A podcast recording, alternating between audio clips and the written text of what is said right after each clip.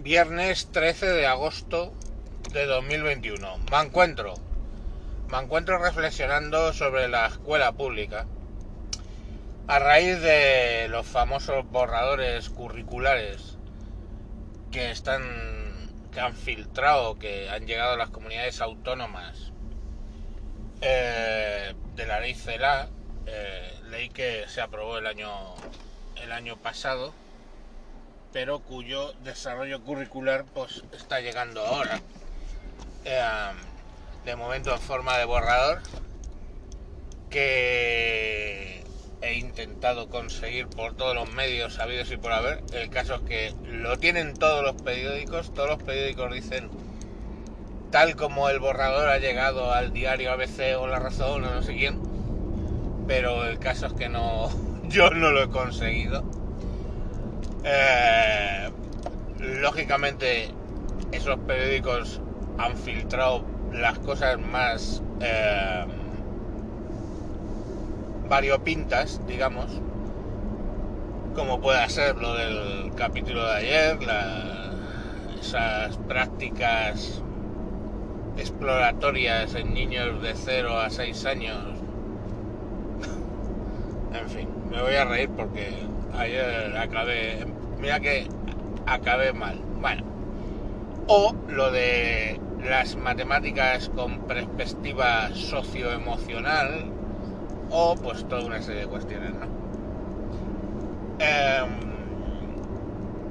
y esto me lleva a la reflexión que os he dicho que en general, en general, en general y con muchos paréntesis, porque yo no tengo por qué acogerme a una etiqueta, eh, cuando nos acogemos a una etiqueta, eh, lógicamente somos nosotros los que nos autolimitamos y ya eso pues es bastante lamentable. Entonces, dentro de lo que yo pueda decir como liberal, ¿vale? Si queréis, si es por cojones que tengo que elegir una etiqueta, yo os he dicho que dentro de lo que es el pensamiento liberal hay dos cosas con las cuales eh, en general no comulgo, que es la abolición de la seguridad social pública y la enseñanza pública. O mejor dicho, no es que los liberales propongan la abolición, pero no les contenta mucho el tema Estado y por tanto esos son dos cuestiones que tiene el Estado. Cuando, cuando veo y ya he hablado ¿no? de por qué estoy a favor de la, de la escuela pública, por el tema de los ascensores sociales que supone tener una sanidad garantizada y una educación garantizada. Lo he contado tantas veces que no lo vuelvo a repetir. Pero, claro, este, cuando se filtran este tipo de cuestiones que ya es el detalle curricular de la ley de CELA, la llamada ley CELA, la LOM-LOE, aprobada el año pasado, pues es cuando se pone en esfuerzo esa creencia. ¿Por qué? Pues porque, o oh novedad, o oh novedad, este gobierno que piensa que los niños no son de las familias, este gobierno que piensa bueno, que las matemáticas tienen que tener un desarrollo socioemocional, emocional, no sé, hijo mío, ¿te gusta más el 4 o el 7? Oye, el 4 mucho mejor, eso no son matemáticas. Matemáticas son el 4 es mayor o menor que 7. Bueno, pues ese tipo de temas que se dedica a hacer este gobierno, en general todos los gobiernos de, de izquierdas o de derechas, pues lógicamente hacen que te pongan en duda esto. Ya sabéis que mi opinión es que en las escuelas, la educación, lo que tienen que enseñar son materias y en las casas lo que tenemos que enseñar son valores. A mí no me vale, no me vale el hecho de que como justificación la escuela empiece a explicar valores si de una religión se tratara, el hecho de que efectivamente, y podría afirmarlo, hay cierta carencia de la parte formativa en valores en el entorno familiar en última, últimamente. Hay cierta dejadez rayando en lo delictivo en la formación de los jóvenes, lo cual probablemente explica pues ciertos comportamientos que se dan, ciertas noticias que hemos leído de palizas, de golpes, bullying, en fin. No nos volvamos locos, el bullying siempre ha existido. ¿eh?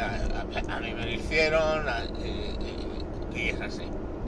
Pero, ah, y he sobrevivido. ¿eh? Pero el, el tema es que si eso me hace cuestionarme mi posicionamiento a favor de una escuela pública.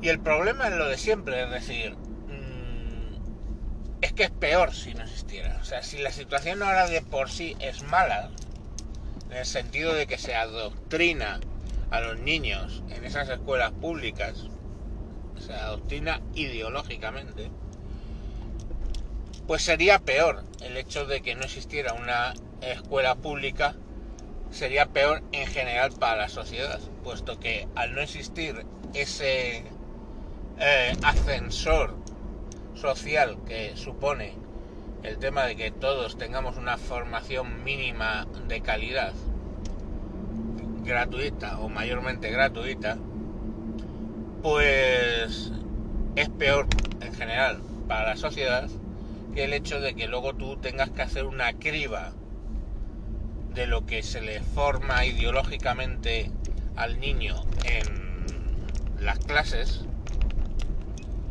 tengas que hacer una criba para que, eh, bueno, pues el niño no crea en, según qué cosas que ciertos entornos se entretienen en, en hacerles pensar. Esto no es nuevo, ¿eh? tened en cuenta que, por ejemplo, tened en cuenta que el, es que están de obras en la puta calle, puto agosto, asfaltando. Y aunque el de arriba me ha dado paso, el de abajo ahora me lo corta. Bueno, perdón. El caso es que lógicamente, pues eso es lo que tenemos que hacer, ¿no? Tenemos que contrarrestar esa carga formativa. Y como os digo, no, es nuevo, porque os lo dice alguien que se formó en... Eh, bueno, que, se formó en la famosa EGB, pero, claro, mi secundaria fue ya con el gobierno de... con los primeros gobiernos de Felipe González, puesto que eh, ganaron las elecciones en el 82 y yo salí de mi eh, formación de secundaria en el 86. Eh, en fin, decir que ahí pues está claro que los currículums ya los daban. Mm, los profesores hacían un poco lo que creían conveniente. Por ejemplo, mi profesor de filosofía básicamente le gustaba la filosofía de la ciencia eso es lo que vimos, neopositivistas lógicos, eh, yo qué sé. Mm, filosofía de la ciencia. Y lo que sí que nos dijo es mm, leeros a eh, Ortega y Gasset y Hegel porque van a salir en selectividad. Efectivamente, junto con otro que no recuerdo, salieron los dos en, en selectividad. Mm, era mago, no, básicamente es que Ortega sale todos los años en lo que llamábamos la selectividad y Hegel pues porque sabía de la ideología mm, de los que estaban gobernando y bueno, pues para los que no estáis mucho en la filosofía, toda la filosofía marxista se basa en gran parte en la filosofía de Hegel. Entonces, pues Hegel iba a salir por motivos ideológicos. Como vemos, no es una cosa nueva. No sé. Eh, no, como os digo, no he conseguido el borrador que todos los periódicos tienen. Yo querría haberlo leído porque a mí me gusta hacerme mis propias conclusiones. Pero raro es que sea mentira que dice ahí todo ese tipo de cosas cuando todos los medios, incluso el país, eh, ha llegado a comentar lo de las matemáticas socioemocionales. Eh, bueno, pues todos los medios pues está ahí, ¿no? Quiere decir que el currículum está ahí. El currículum tal como lo que se filtra eh, es tremendamente ideológico. Y claro, ahí el problema va a estar en que si ya por un lado os he dicho que los padres últimamente las familias no están haciendo su labor formativa en valores y por otro lado la escuela pública se ha metido en ese eh, en ese área y los está dando con un sesgo ideológico importante que lo mismo daría sinceramente que fuera un gobierno de derecha. Les daría su sesgo ideológico. Pues lo que tenemos son niños absolutamente ideologizados claro. Porque si los que tienen que contrarrestar el fallo número uno fallo número uno meter ideología en el currículum en la, en la escuela pública pues se junta con el fallo número dos, que es las familias no haciendo su labor formativa en valores.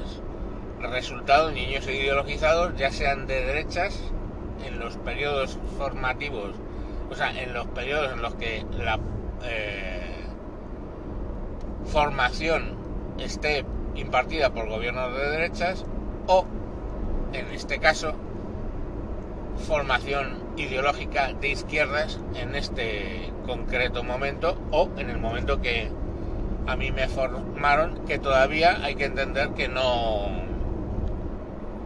que bueno, fueron los cuatro primeros años lo que coincidió con mi secundaria y quitando más allá que en la clase de ética nos dieron educación sexual, lo cual pues estuvo bien, ¿eh? no, no lo niego y que las clases de ética pues todavía en ese momento no era como los de ni como lo anterior de los principios del movimiento donde te formación del espíritu nacional lo llamaba la dictadura ni lo que luego vino posterior de educación para la ciudadanía digamos con el sesgo justo contrario pues eso hubo ahí un impasse en el que pues no teníamos ni lo antiguo ni teníamos la demencia nueva y bueno pues quiero pensar que mi formación fue un poco más abierta a ese respecto. Las clases de ética nosotros las dedicábamos a discutir planteamientos